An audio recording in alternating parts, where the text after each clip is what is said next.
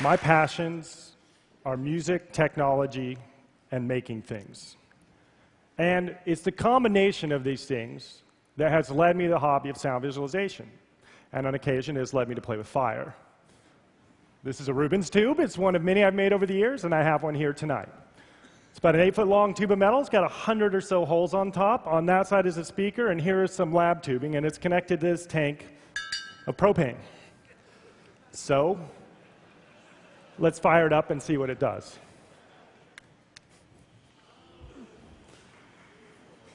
So let's play a 550 hertz frequency and watch what happens.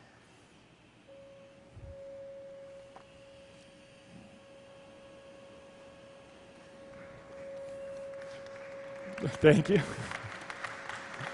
It's okay to applaud the laws of physics, but essentially what's happening here is the energy from the sound via the air and gas molecules is influencing the combustion properties of propane, creating a visible waveform. And we can see the alternating regions of compression and rarefaction that we call frequency, and the height is showing us amplitude. So let's change the frequency of the sound and watch what happens to the fire.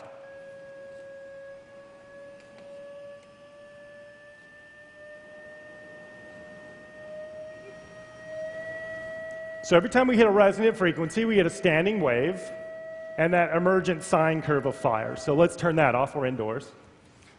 Thank you. I also have with me a flame table.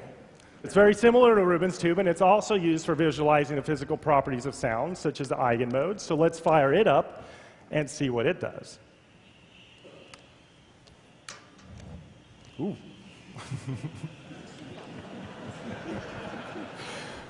okay, now, while the table comes up to pressure, let me note here that the sound is not traveling in perfect lines. It's actually traveling in all directions, and the Rubens tube's a little like bisecting those waves with a line, and the flame table's a little like bisecting those waves with a plane. And it can show a little more subtle complexity, which is why I like to use it to watch Jeff Farina play guitar.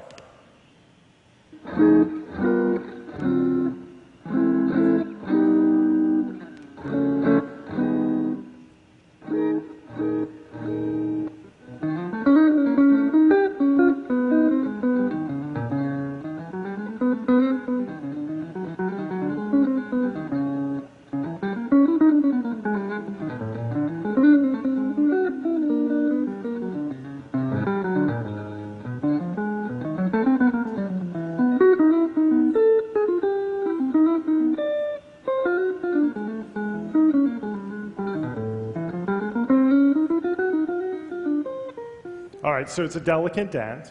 If you watch closely, if you watch closely, you may have seen some of the eigenmodes, but also you may have seen that jazz music is better with fire. Actually, a lot of things are better with fire in my world, but the fire is just the foundation.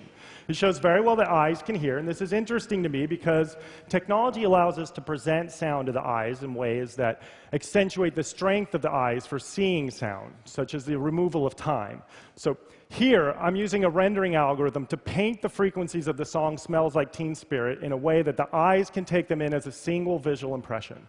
And the technique will also show the strengths of the visual cortex for pattern recognition. So if I show you another song off this album and another, your eyes will easily pick out the use of repetition by the band Nirvana. And in the frequency distribution, the colors, you can see the clean, dirty, clean sound that they are famous for.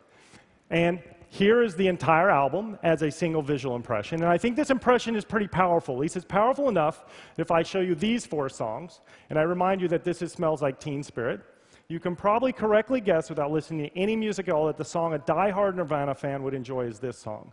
I'll Stick Around by the Foo Fighters, whose lead singer is Dave Grohl, who was the drummer in Nirvana.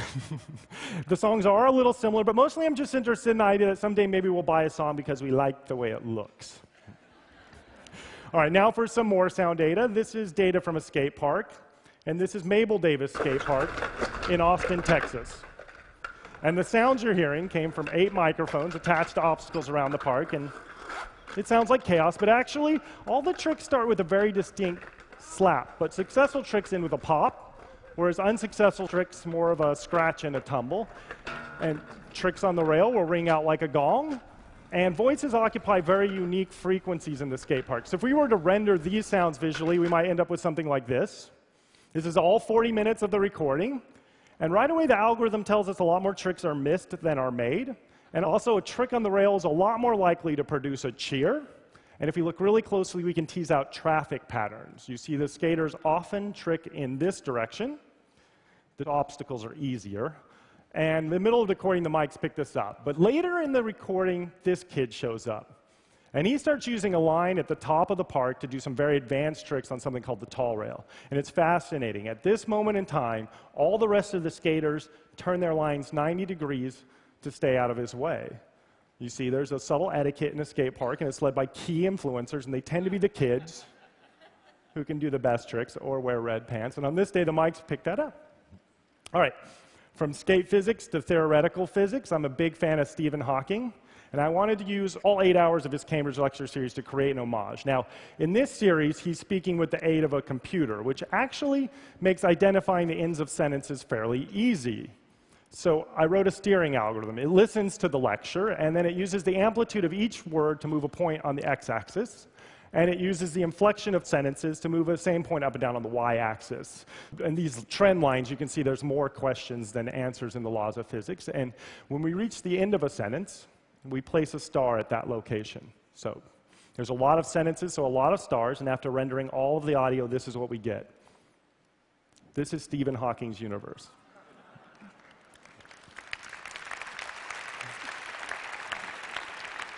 It's all eight hours of the Cambridge Lecture Series taken in as a single visual impression. And I really like this image, but a lot of people think it's fake. So I made a more interactive version. And the way I did that is I used their position in time in the lecture to place these stars into 3D space. And with some custom software and a Kinect, I can walk right into the lecture. I'm going to wave to the Kinect here and take control. And now I'm going to reach out and I'm going to touch a star. And when I do, it will play the sentence that generated that star. There is one, and only one, arrangement in which the pieces make a complete picture. Thank you. There are 1,400 stars. It's a really fun way to explore the lecture, and I hope a fitting homage. All right, let me close with a work in progress. I think after 30 years, the opportunity exists to create an enhanced version of closed captioning. Now, we've all seen a lot of TED Talks online, so let's watch one now with the sound turned off and the closed captioning turned on. There's no closed captioning for the TED theme song, and we're missing it. But if you've watched enough of these, you hear it in your mind's ear, and then applause starts. It usually begins here, and it grows, and then it falls. Sometimes you get a little star applause, and I think even Bill Gates takes a nervous breath, and the talk begins. All right, so let's watch this clip again. This time I'm not going to talk at all. There's still going to be no audio. But what I am going to do is I'm going to render the sound visually in real time at the bottom of the screen. So watch closely and see what your eyes can hear.